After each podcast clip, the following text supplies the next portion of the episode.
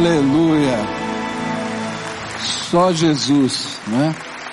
Só Jesus, só Jesus. Você pode sentar-se, querido. Hoje pela manhã, quem esteve aqui foi muito abençoado. Se você não teve, vai lá no YouTube ver o culto dessa manhã. Nós ouvimos aqui um testemunho tremendo. Foi algo assim fenomenal do poder de Deus de transformar vidas. Nessa noite eu queria conversar com você sobre uma das grandes carências do ser humano, que é carência afetiva. Na Idade Média houve um rei maluco que fez uma, uma pesquisa muito sem ética. Ele pegou crianças abandonadas e ele queria saber qual era o impacto do amor na vida das pessoas. E ele pegou crianças abandonadas e fez dois grupos. Um grupo que era cuidado com os recursos do palácio, com toda a alimentação, higiene, etc., mas com carinho e com afeto. E um outro grupo de crianças também abandonadas que eram recebiam as mesmas coisas, a mesma alimentação, o mesmo o mesmo cuidado, enfim, só que sem carinho e afeto. E à medida que o tempo foi passando, aquelas crianças que não recebiam carinho e afeto foram morrendo uma a uma. E aí quando ele perguntou para aqueles sábios que estavam ajudando o que que aconteceu, e, ela, e eles disseram: olha, essas crianças morreram de desnutrição afetiva. Na década de 50, essa pesquisa foi repetida por psicólogos, mas não com gente, mas com macacos. E eles então permitiram que os macacos fossem cuidados pela sua mãe e permitiram e fizeram uma, um, um, um outro grupo em que havia uma silhueta, não é, de uma macaca, havia ali a condição deles se amamentarem, mas não havia expressão nenhuma. E a mesma coisa aconteceu. Um a um dos macacos daquele outro grupo que não tinha o contato, que não tinha afetividade, foi morrendo. É interessante que hoje a gente vive um tempo onde as doenças mais que mais eclodem no meio da população são chamadas as doenças afetivas. E essas doenças afetivas têm a ver, por exemplo, com a depressão, com a ansiedade, com a crise de pânico, não é? Com as doenças psicossomáticas. Porque há dentro do coração humano uma necessidade de vivenciar o afeto. E essa necessidade é incontestável. E é por isso que toda a obra de Deus para conosco começa num princípio maravilhoso. Que Deus amou o mundo de tal maneira que deu o seu Filho unigênito, para que todo aquele que nele crê não pereça, mas tenha vida eterna. A obra de Deus começa com Deus nos amando primeiro, antes que nós fôssemos capazes de amá-lo. A obra de Deus é uma obra que constrange a nossa vida pelo amor. Nós somos constrangidos pelo amor de Deus. E é por isso que um dos princípios de maturidade cristã, e esse é o tema que a gente tem percorrido ao longo das semanas, tem a ver com aprender de Deus a amar de uma maneira construtiva, para nós mesmos sermos felizes e para que possamos ser instrumentos de bênção na vida de outras pessoas.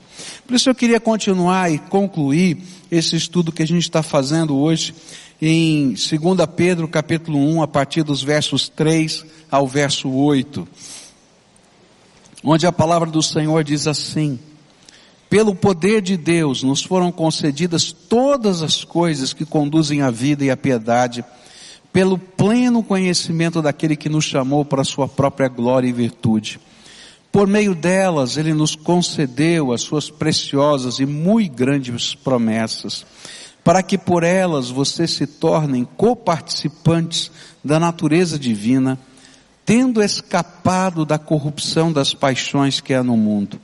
Por causa disso, concentrando todos os seus esforços, acrescentem à fé que vocês têm a virtude, e a virtude o conhecimento, e ao conhecimento o domínio próprio, e ao domínio próprio a perseverança, e a perseverança a piedade, e a piedade a fraternidade, a fraternidade o amor. Porque estas qualidades, estando presentes e aumentando cada vez mais, farão com que vocês sejam não sejam nem inativos, nem infrutíferos no pleno conhecimento do nosso Senhor Jesus Cristo. Nós temos estudado esse texto e temos visto que Pedro está desafiando o povo de Deus a crescer em maturidade. E ele começa a dizer para a gente como é que a gente cresce em maturidade. Ele vai acrescentando uma série de qualidades que a gente tem que perseguir e se esforçar para vivê-las. Elas não são naturais, elas precisam do nosso esforço. E aqui ele vai dizendo, e a gente estudou cada uma dessas palavrinhas aqui, não é? Crescer na fé, crescer na virtude, crescer no conhecimento, crescer é, no domínio próprio, crescer é, a gente estudou também na perseverança, na piedade, e agora ele vai concluir esse desafio de maturidade com duas palavras que elas poderiam ser traduzidas como amor. Cada uma tem uma vertente diferente. Primeira delas é fraternidade, que tem a ver com o amor entre irmãos, amor dentro da família tá? Essa ideia de, da unidade nossa dentro de casa. E isso também é transportado para a unidade dentro da família de Deus. E depois, a palavra máxima de amor que tem a ver com o amor que Deus tem para conosco. E aí um amor que vai se estender em outras relações da vida humana. E eu queria pensar nisso, não é? Por que que é tão importante para a gente viver maturidade cristã, aprender a crescer na fraternidade e no amor. E esse é um desafio. A fraternidade é o amor entre irmãos.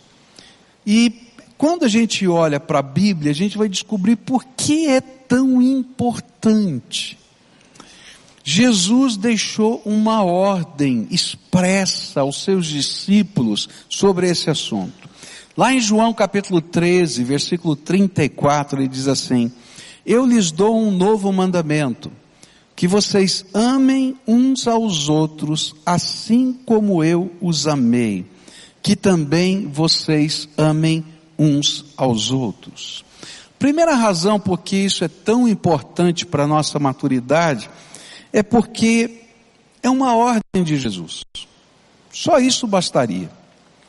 Mas quando a gente começa a entender por que que Jesus deu essa ordem, a gente começa a entender o valor desta ordem.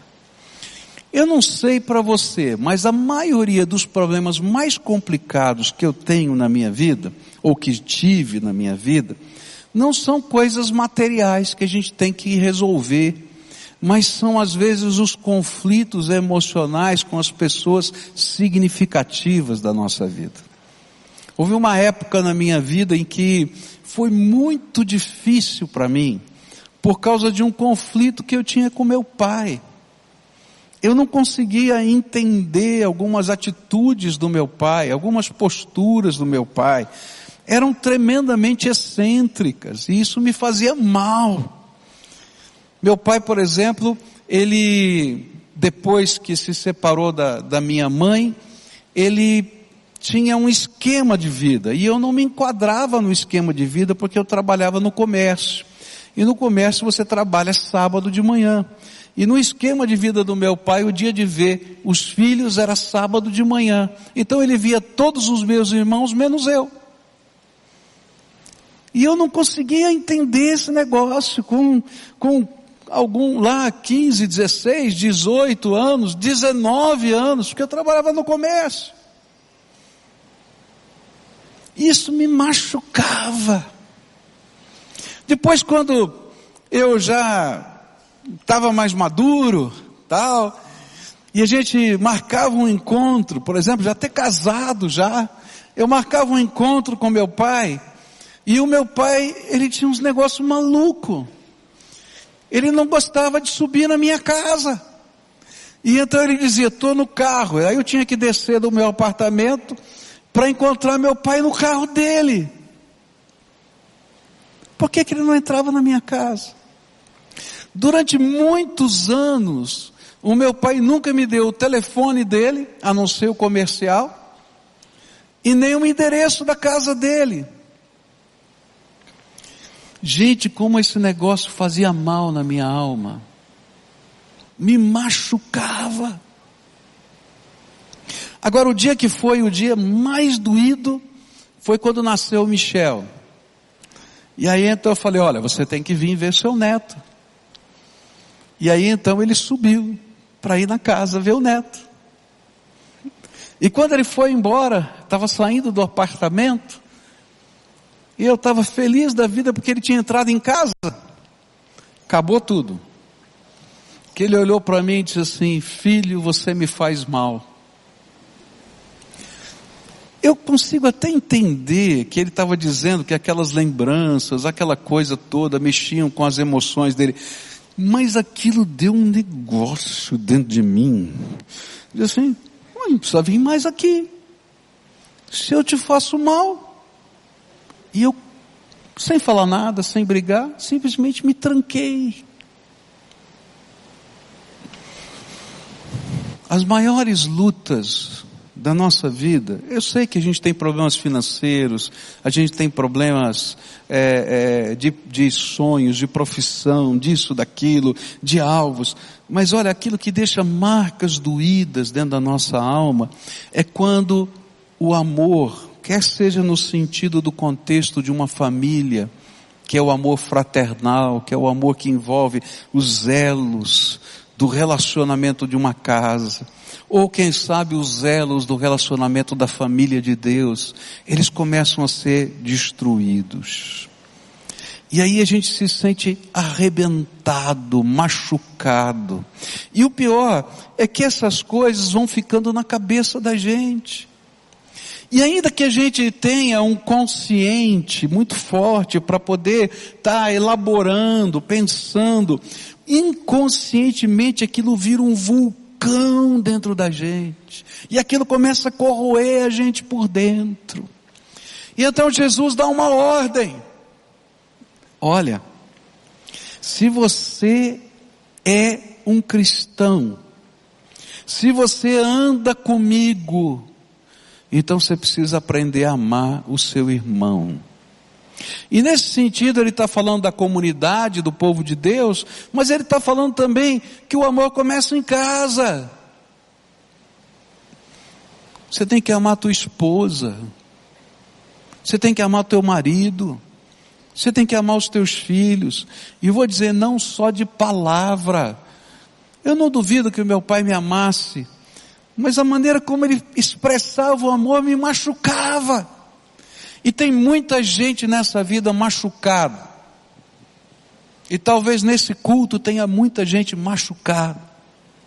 Porque a gente está levando as cargas de frustrações tão grandes que envolvem a afetividade. E Jesus sabe disso. E por isso ele vai dar essa ordem. Olha, eu tenho um mandamento novo. E esse mandamento é: se você quer me seguir, você tem que aprender a amar. E uma das coisas que a gente vai descobrir é que, assim como na comunicação, a comunicação, por exemplo, não é o que eu quero falar para você, mas é o que você entende do que eu falei. Da mesma maneira, no amor, o amor não é aquilo que eu quero transmitir para você, mas o que você é capaz de captar do que eu estou transmitindo. E é por isso que Jesus está dizendo: olha, isso aqui é um mandamento. Porque não depende só de sentimento, mas depende de uma determinação da nossa vida de construir algo importante, que tem valor e que não fica só na gente, mas nas gerações futuras. E então Jesus está dizendo: olha, se você quer me seguir, tem uma coisa que você tem que aprender. E se você quer ser um cristão maduro, você tem que aprender a amar. Porque se você não aprender a amar, tudo que você faz vai ser refutado. Por isso lá em João 13, 35, Jesus vai dizer assim, nisto todos conhecerão que vocês são meus discípulos, se tiverem amor uns para com os outros, uns aos outros. Por quê? Porque se você estiver pregando o Evangelho, falando da Bíblia, fazendo um monte de coisa, mas na tua casa não tem amor, no relacionamento com teu marido, com a tua esposa não tem amor. No relacionamento com os teus filhos não tem amor. Se na tua célula não tem amor. Se na convivência do povo de Deus não tem amor. Então tudo que a gente está falando não vale nada. Deixa de ter sentido. Jesus está dizendo, olha, a marca do cristianismo é ser parecido comigo. E se eu for capaz de amar o mundo de tal maneira a ponto de me dar, você tem que aprender pelo menos a amar os seus irmãos. Mas Jesus continua e os apóstolos também a nos ensinarem a razão disso. É interessante que o, o, o apóstolo João, ele vai escrever uma carta, que é a primeira carta de João, primeira epístola de João, e em todos os capítulos daquela carta, todos os capítulos, do começo ao fim, ele vai falar sobre amor. Se você pegar a sua Bíblia e começar a ler na sua casa e ficar prestando atenção, quantas vezes ele vai falar desse assunto naquela carta? No capítulo 1, ele vai dizer assim: se andarmos na luz, como Ele está na luz. Mantemos comunhão uns com os outros, e o sangue de Jesus, seu Filho, nos purifica de todo o pecado. E Ele está dizendo o seguinte: olha, se você quer entender o que é transformação, Jesus tem que entrar na tua vida, tem que purificar os seus pecados, e isso tem que aparecer no jeito que você vive. E lá no capítulo 1 ele vai continuar dizendo, e você vai amar o seu irmão. Lá no capítulo 2, versículos 9 a 11, ele vai dizer, quem diz estar na luz, mas odeia seu irmão, está nas trevas até agora. E quem ama o seu irmão permanece na luz e nele não há nenhum tropeço. Mas quem odeia o seu irmão está nas trevas, anda nas trevas e não sabe para onde vai, porque as trevas lhe cegaram os olhos. Oh, se Jesus entrou na tua vida, tem que haver uma mudança. E uma das mudanças que precisam acontecer tem a ver com os relacionamentos. Como é que vai a tua família? Como é que vai o teu relacionamento marido e mulher? Como vai o teu relacionamento pai e filho, filho e pai? Essa confusão com meu pai durou anos, queridos. Eu mudei para Curitiba. Anos. Eu não briguei com meu pai. Nunca deixei de falar com ele. Mas eu nunca tive muito bem com ele. E sabe, esse é um negócio muito complicado. E era muito doído, eu não sabia como lidar. Um dia, perto da, da época do Natal, meu pai ligou para mim. E pela maneira como ele estava falando, arrastado, eu achei que meu pai estava embriagado.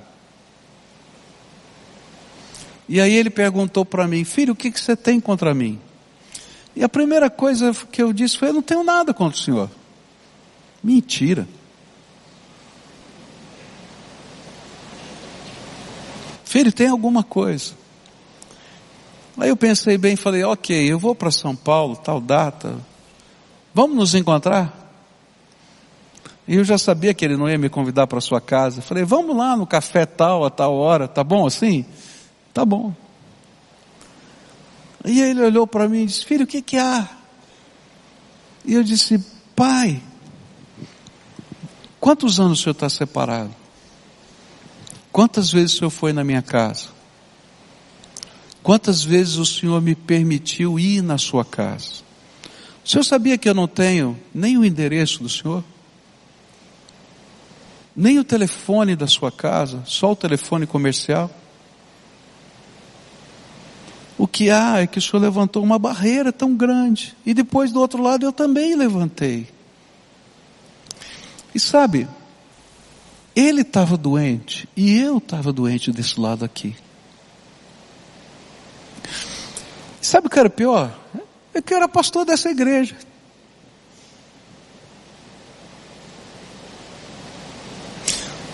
Sabe por que, que eu estou confessando isso para você? É porque tem muita gente quebrada aqui dentro.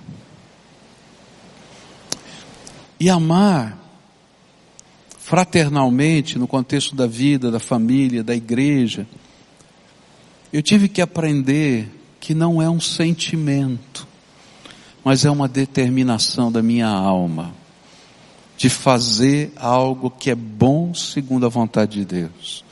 E eu quero dizer para você que no começo desse processo não é fácil não. Eu tinha tantas razões para dizer que eu estava certo. Mas não era isso que Deus queria de mim. Nem era bênção para minha vida.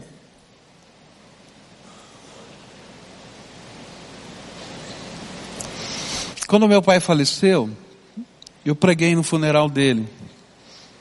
E o tema do sermão que eu preguei foi o fracasso do sucesso e o sucesso do fracasso. Porque a vida dele deu uma volta. Ele era um dos homens mais inteligentes que eu conheci.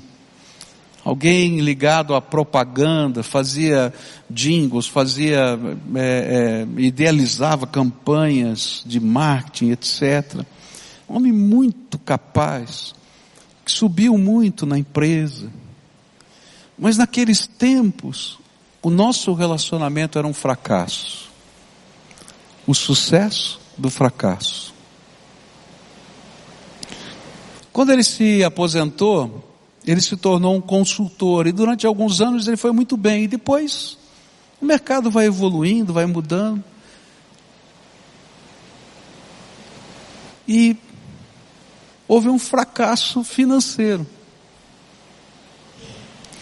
Mas foi a época do maior sucesso, porque eu e meu pai tínhamos nos restabelecido e havia uma plena comunhão. Ele me deu o endereço dele, fui com toda a minha família visitá-lo, me deu o telefone da sua casa. Tantas coisas aconteceram. E os últimos anos foram os melhores. Sabe por que, que eu estou falando isso? É tem muita gente que está vivendo sucesso, mas está perdendo o melhor da vida, porque está fracassando dentro da sua casa, está fracassando no relacionamento com as pessoas mais significativas da vida está fracassando com os filhos, está fracassando com a esposa, com o marido, está fracassando no relacionamento com seus pais. E queridos, o tempo ele passa e a gente não consegue retirar, puxar de volta. Por isso Jesus estava insistindo tanto, tanto, e dizendo: olha, isso aqui tem a ver com maturidade cristã. Eu não sei o que aconteceu na tua casa, eu não sei o que aconteceu na tua vida, mas eu quero dizer para você que Jesus te deu uma ordem. Vai lá e dá um jeito, resolve, e abençoa, e constrói. Porque senão, aquilo que você testemunha não tem sentido aos olhos de Deus e aos olhos dos homens.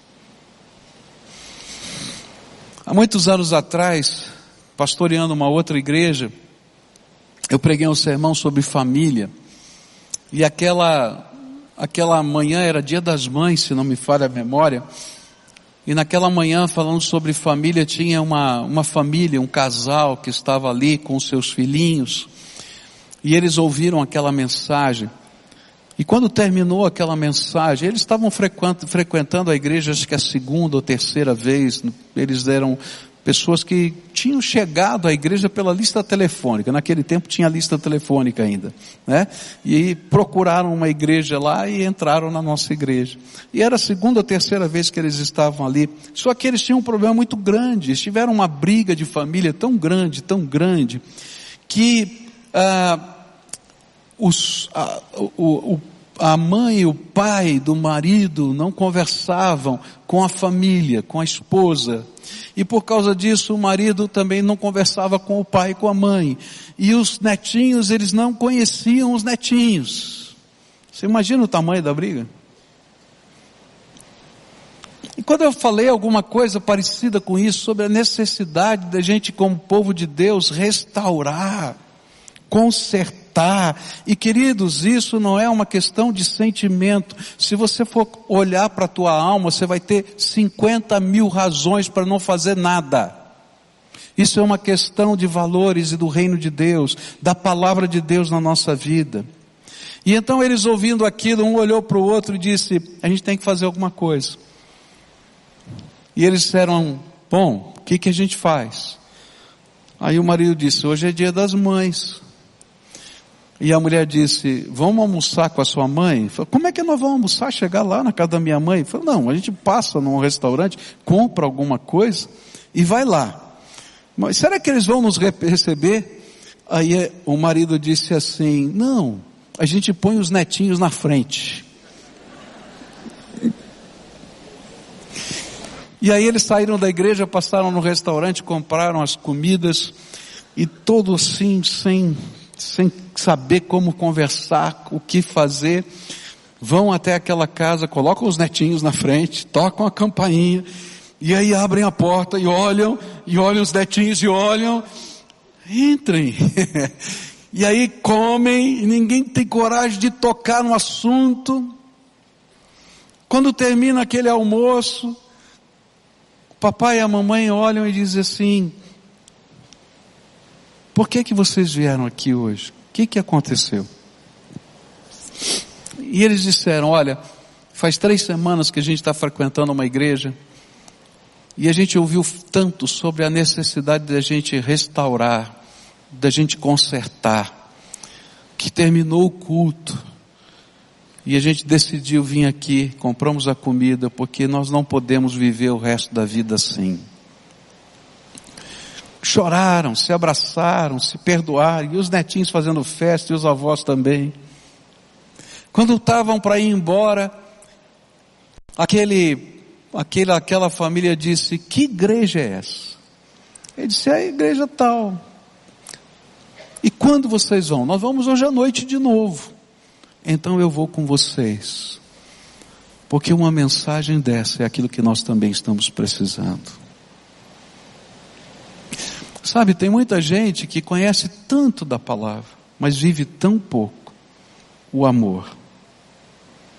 E aí aquilo que a gente fala passa a ser negado por aquilo que a gente vive. E é por isso que Jesus ensinou e os apóstolos ensinaram que se a gente permanece na luz, a gente não pode odiar o nosso irmão, porque se a gente está odiando, tem mágoa, tem rancor, tem barreiras na nossa alma, então as trevas tamparam os nossos olhos e a gente não enxerga o que tem valor na vida. João ainda é mais forte, no capítulo 4, versículo 20 e 21, ele diz assim: Se alguém disser amo a Deus, mas odiar o seu irmão, este é mentiroso. Pois quem não ama o seu irmão a quem vê, não pode amar a Deus a quem não vê. E o mandamento que dele temos é este: quem ama a Deus, que ame também o seu irmão. O que Pedro queria nos ensinar quando disse que a gente tinha que crescer na fraternidade, no amor, é que caso estejamos de fato crescendo em Jesus, vai chegar um momento em que nós vamos ter que confrontar algumas coisas que estão quebradas dentro da gente. E que a gente vai ter que fazer consertos. E isso vai começar primeiro dentro de casa, porque se você não conseguir fazer isso dentro de casa, você não vai fazer em outro lugar. E depois que começou dentro da sua casa, você vai ter que aumentar o círculo. E é isso que Pedro está dizendo. E você vai ter que olhar para a comunidade de fé. Gente, eu vejo tantas igrejas quebradas por causa de bobagem. Bobagem.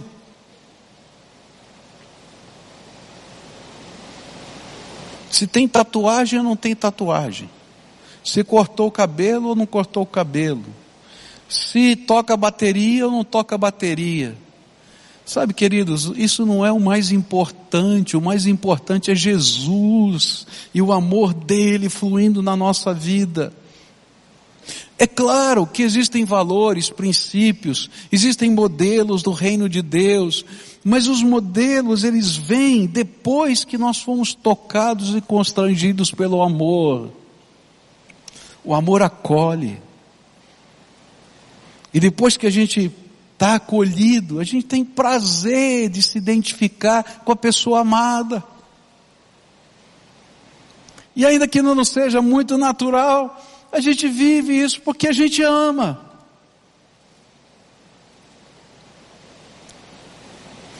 E às vezes são coisas tão pequenininhas. Eu já falei isso para você que quando a gente casou, existem culturas diferentes, né? E as culturas diferentes, elas se expressam em pequenas coisas. Então, a minha mulher adorava dobrar as meias, sabe? Então põe uma meia assim na outra e faz aqueles montinhos de meia. Na minha família a gente fazia bolinha de meia. Bom, eu detestava as meias dobradas, porque ia pegar uma, saía dez. E a, a, a, caixa lá, a gaveta ficava uma bagunça. E destrocava todos os pés. Gente, como a gente discutiu por causa de bolinha de meia e por causa de meia dobrada. Até que a gente descobre que meia dobrada ou bolinha não faz diferença. E um cede para o bem do outro. Então na gaveta dela a meia era dobrada, na minha gaveta era bolinha. Estava resolvido. Qual o problema? Mas amar é mais do que falar. É ter uma atitude construtiva. Eu conheço gente, por exemplo, que fica emburrado e não sabe acertar. Então, como é que faz? A gente tem que deixar a raiva baixar, e aí depende do, do temperamento. Um dia, cinco dias, dez dias, quinze dias. É verdade, eu não estou brincando não. Não é? Vai lá. E aí não sabe se acertar, simplesmente volta a conversar como se nada tivesse acontecido. Sabe o que acontece? Primeira situação difícil que vier depois, volta todos os defuntos de 30 anos atrás. Amar é consertar. Às vezes a gente está olhando para os nossos filhos e não está enxergando a alma deles. Está enxergando a roupa, as tarefas, a comida, as atividades. Pai e mãe, olhem para a alma dos seus filhos, eles precisam que você leia a alma deles e tenha uma interação com eles de alma. Mas eu estou mostrando afeto. É, mas lembra que o amor é que o outro entende, não o que você está querendo expressar. E às vezes a linguagem que você está usando não é a que chega lá na alma. E quando a gente vai e trata a alma, há conserto. E é por isso que Jesus e os apóstolos estão ensinando isso como vida. Vida dentro da família, vida dentro da igreja. E lá em 1 João 3, ele vai além, diz assim, ora, se alguém possui recursos deste mundo e vê seu irmão passar necessidade, mas fecha o coração para essa pessoa, como pode permanecer nele o amor de Deus? Filhinhos, não amemos de palavra nem da boca para fora, mas de fato e de verdade. E aqui ele está falando de amor sacrificial. Amor sacrificial.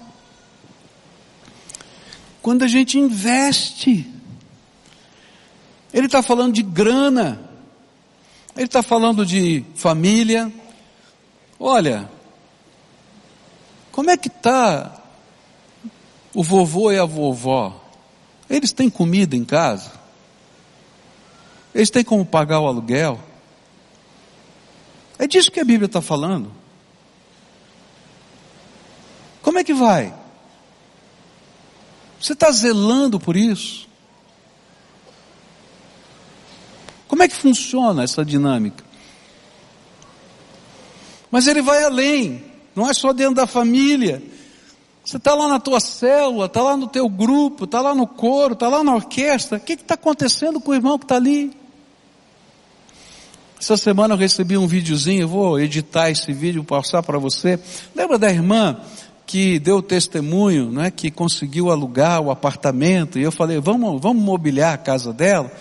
Ela mandou o um vídeo dizendo que ganhou tudo, tudo, que os irmãos deram tudo para ela. Aí eu estou pedindo para fazer fotos para a gente mostrar aqui e ela dá o testemunho junto com o filho dela, que ganhou tudo dos irmãos. Meus irmãos, isso é marca de amor. Quando a gente vai e olha além da gente mesmo, dos interesses da gente, olha primeiro para a família, porque se não olhar para a família, a gente não vai ter condições de estender esse amor adiante. Depois a gente olha para a comunidade de fé. E depois o desafio da palavra é olha para o mundo, porque Deus amou o mundo. E eu quero que vocês sejam um exemplo dessa maturidade.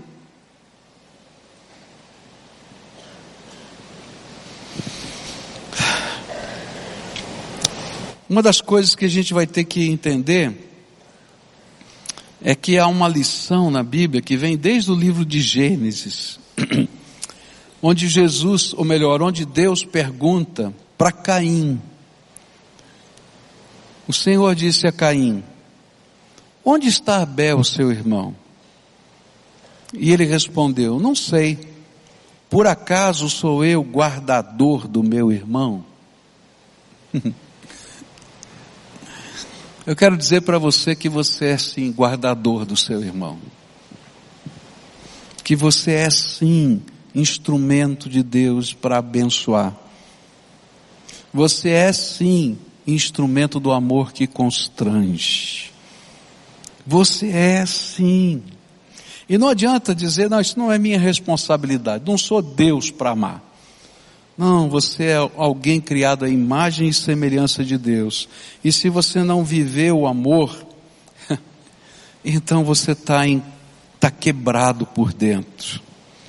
João capítulo 1, capítulo 3, versículos 11 e 12 vai dizer, porque a mensagem que vocês ouviram desde o princípio é esta, que nos amemos uns aos outros.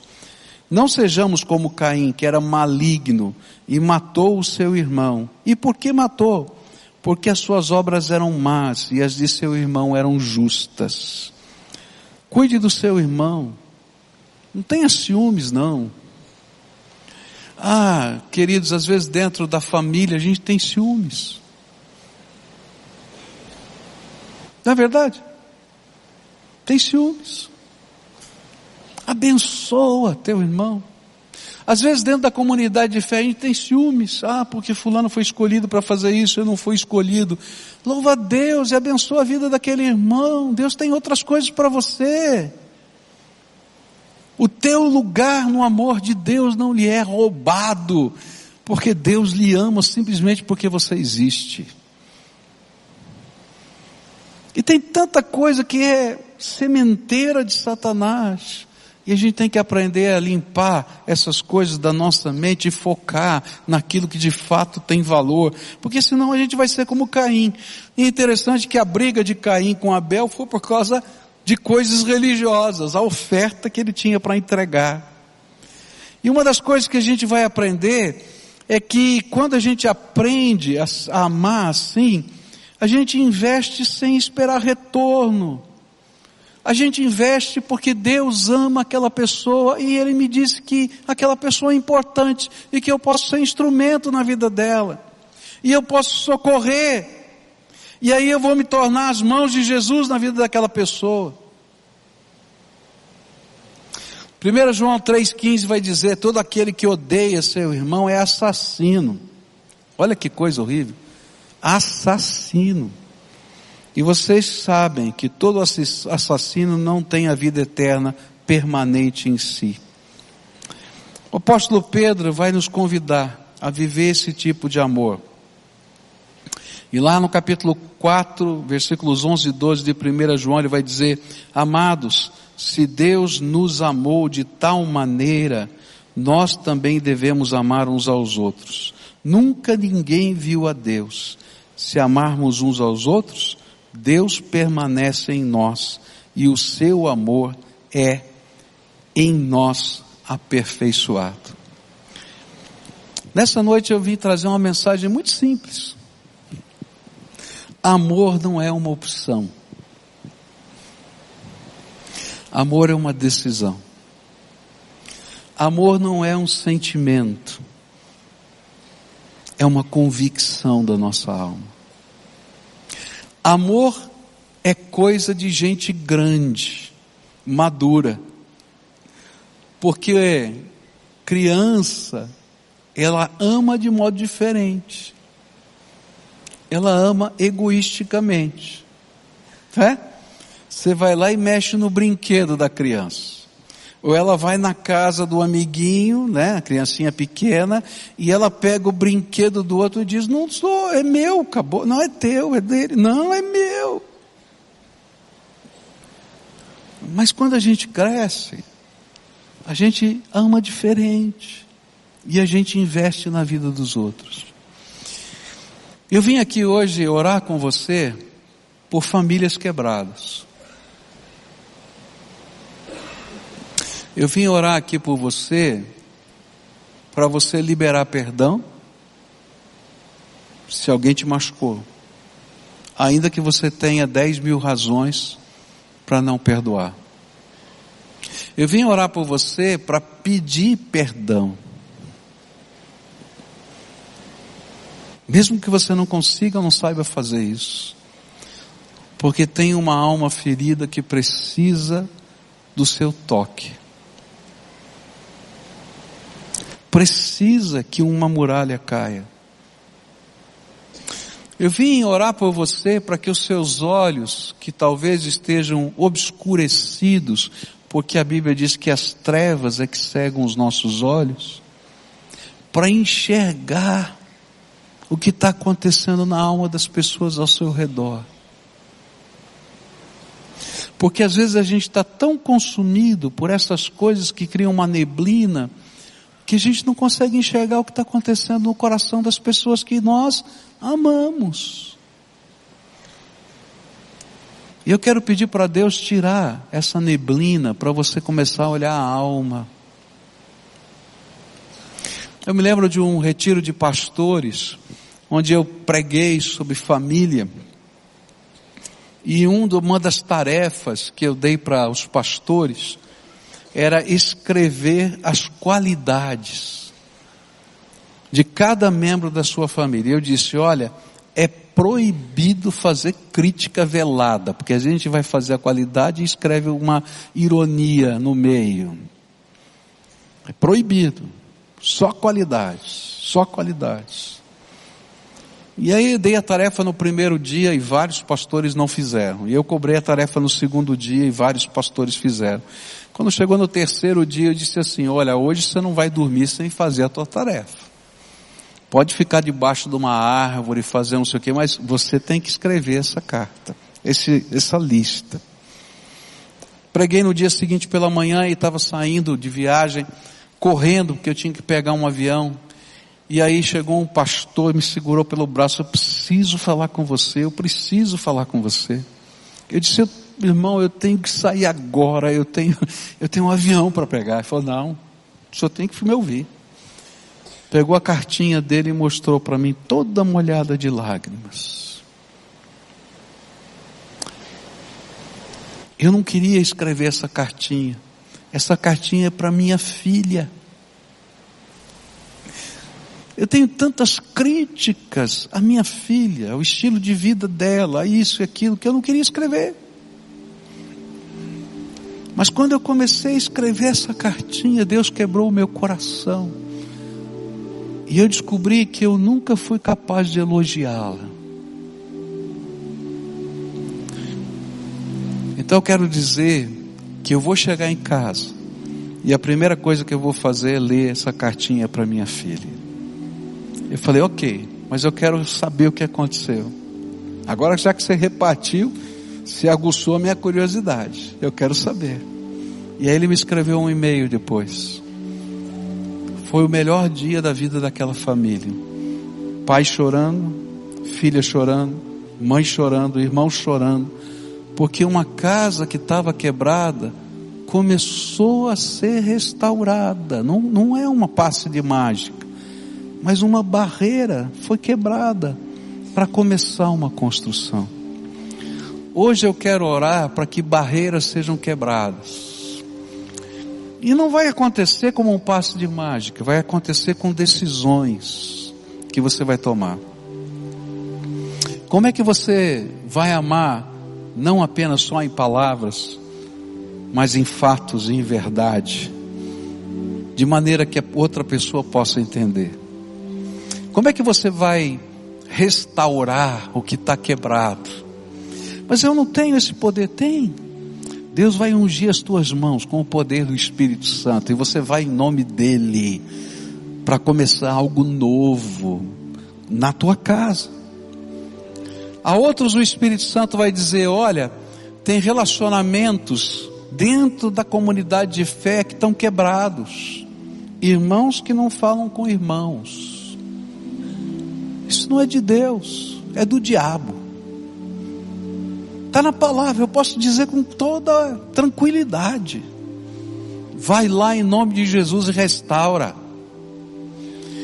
Se tem coisa errada na tua vida, você tem que ser suficientemente maduro para dizer: pequei, e eu quero começar de novo algo. De outro lado, se você foi ofendido, tem que haver dentro de você a liberalidade de fazer um investimento outra vez. Sabe por que o perdão é tão complicado? É porque a gente paga a fatura sozinho a gente pega e rasga a nota promissória. E o outro não fez nada. Diz assim, mas isso vontade de pegar. Eu vou lá e rasgo, tá bom. O que é que você quer? Quer a tua casa? Quer a tua família? Rasga a fatura. O que vale mais? Pessoas ou coisas? Você quer morrer por desnutrição afetiva? Continua assim ou deixa a graça de Deus entrar aí na tua vida. Nessa noite eu quero orar por famílias, eu quero orar por marido e mulher, por pais e filhos. Eu quero orar por pessoas que estão aqui, por pessoas que não estão aqui, que você vai dizer, Senhor, me dá graça para ser instrumento de bênção, de restauração. Eu quero orar por famílias que talvez tenham que colocar os netinhos na frente. Porque isso é o verdadeiro evangelho. Isso é o verdadeiro Evangelho encarnado. Jesus se manifestando em nós. Então, se você faz parte desse povo que precisa ser restaurado e ser instrumento de restauração, eu te convido agora a vir à frente para a gente orar juntos. Eu vou consagrar você, vou pedir a unção de Deus na tua vida e depois eu vou enviar você como agente da graça você vai lá fazer alguma coisa, em nome de Jesus. Você vai lá levar um presente, em nome de Jesus. Você vai lá dar um beijo, você vai lá dar um abraço, você vai lá fazer um elogio. Então vem agora, em nome de Jesus. Se o Espírito Santo está falando com você, vai saindo do teu lugar. Se você está lá na galeria, vem. Se tem uma família que está quebrada, um segura na mão do outro e diz: Nós vamos juntos. Tem que haver construção. Não dá para ficar desse jeito. Nós vamos crescer. Se tem pecado, eu vou confessar. Eu não sei o que vai acontecer, mas O Senhor vai me dar graça para ver acerto. Não dá para a gente construir sobre uma base falsa. Tem que ter um alicerce seguro. Então, a gente tem que abrir o coração e restaurar. E olhar para a alma das pessoas que são importantes para a gente. Porque se a gente não olhar para a alma delas, elas vão ficar vazias e nós também. E Deus vai nos dar graça de sermos agente de construção de vida e de bênção. Em nome de Jesus. Quero dizer para os pais que têm filhos pequenos aqui, olha, tem uma coisa tremenda que a gente perdeu na nossa sociedade, tá? Era tão comum na sociedade brasileira, mas a gente perdeu. Pais, abençoem os seus filhos abençoem os seus filhos. E quando você abençoar, lembra lá do Velho Testamento, quando Jacó abençoou, não é, os seus filhos, ele não somente disse Deus te abençoe, ele falou coisas, que você seja isso, que você seja aquilo, você seja aquilo outro. E sabe, essas são palavras poderosas, porque Deus tem autoridade. Mas não só isso, coração da gente fica impregnado com essa benção, benção. E os nossos filhos vão ser reafirmados nas bênçãos que nós declaramos para eles. Sua palavra é muito importante, pai e mãe. Toda noite, vai lá, coloca a mão lá e abençoa. Ó, oh, filho grande também precisa de bênção, viu? Fala. Se fosse numa linguagem mais pentecostal, eu diria profetiza, né? Diga coisas boas, coisas boas, porque às vezes a gente não sabe dizer coisa boa. Fala das qualidades. Os defeitos a gente já sabe, você já falou um monte. Não é verdade? Então deixa Deus falar. Marido, fala para a esposa quão importante ela é. O que, que você acha lindo nela? Especial. Esposa, diz para o marido. O que é que você vê nesse homem? Ainda hoje, não é ontem não, ainda hoje. Você vai ver coisa boa.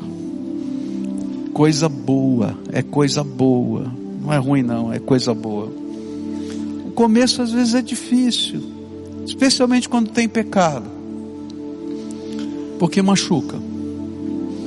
Mas depois a gente constrói algo novo, algo abençoador, tá bom? Então agora, eu queria orar por você, mas antes de eu orar, eu queria que você colocasse diante de Deus o que te trouxe aqui.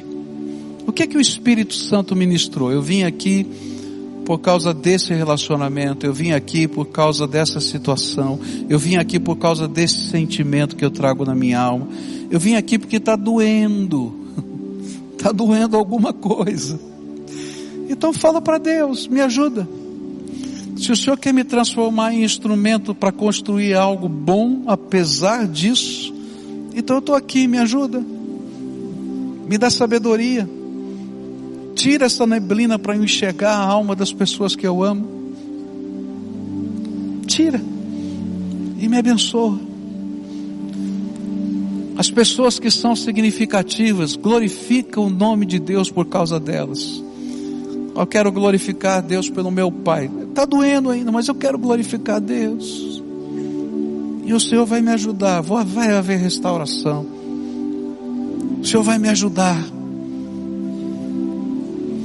Pede para Deus isso. Senhor Jesus, aqui está um povo que é teu, amado, precioso, querido. Eles estão aqui num templo, domingo à noite, porque eles vieram te buscar, Senhor. Mas eles estão dizendo, Senhor, a minha alma está quebrada em alguns aspectos. E o Senhor tocou o coração deles nesta noite. E eu quero te pedir uma coisa, Senhor. Começa a derramar do óleo do teu Espírito Santo sobre as mãos deles. Para que as mãos deles sejam ungidas para tocar e abençoar.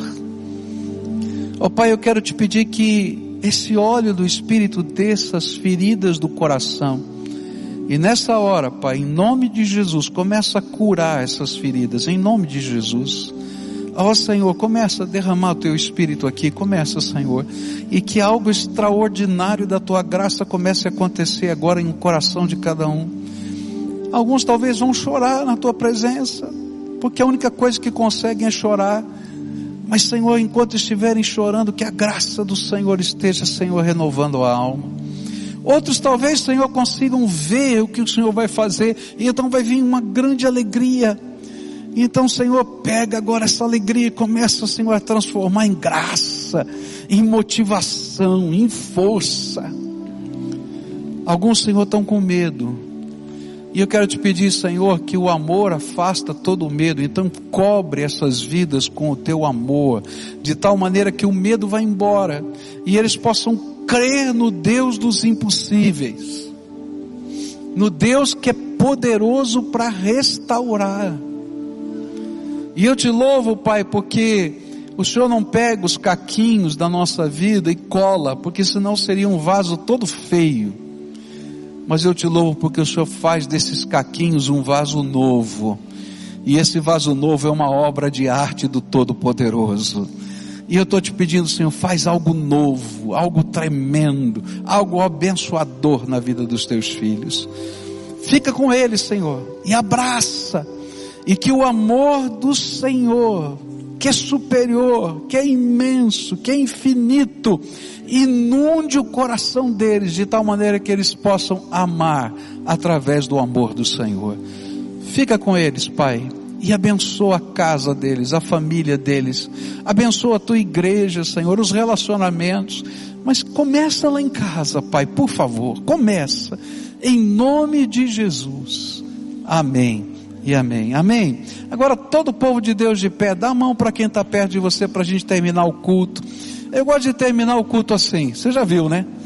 Sabe por quê? Eu acho que não tem melhor momento para a gente terminar do que na presença de Deus. Quando a gente está junto na presença de Deus. Então a gente está aqui. Você vai sair daqui dizendo, Senhor, eu creio que algo novo o Senhor vai fazer. Deixa eu falar para os casais que estão aqui, marido e mulher que estão aqui, tá? O fato de vocês virem orar aqui na frente gerou uma grande expectativa. Presta atenção, tá? Então não espera amanhã não. Para no meio do caminho ou chega em algum lugar que você possa conversar e começa agora. Começa agora, tá? Outra coisa, se você está sozinho aqui, tá? Lembra, a obra começou em você, não começou no outro. O outro não vai entender o que está acontecendo. Então vai e expressa amor. Vai e expressa perdão. E deixa Deus fazer a obra dele no tempo dele. Dá o primeiro passo. Está entendendo? Senhor, eu vou te obedecer, vou dar os passos de fé. E deixa o Espírito Santo fazer. Lembra que quanto tempo levou para você quebrar o teu coração? Eu não sei, só você sabe, não é? Não terá o mesmo time, mas o mesmo Deus que começou a boa obra vai concluir essa boa obra na vida de vocês. Tá entendendo? E vai acontecer. E quando acontecer, o Espírito Santo vai cochichar comecei. Estou ouvindo a tua oração, tá bom? Agora, louva a Deus junto conosco, tá? E vai cheio de graça, de fé, de esperança e de amor para sua casa.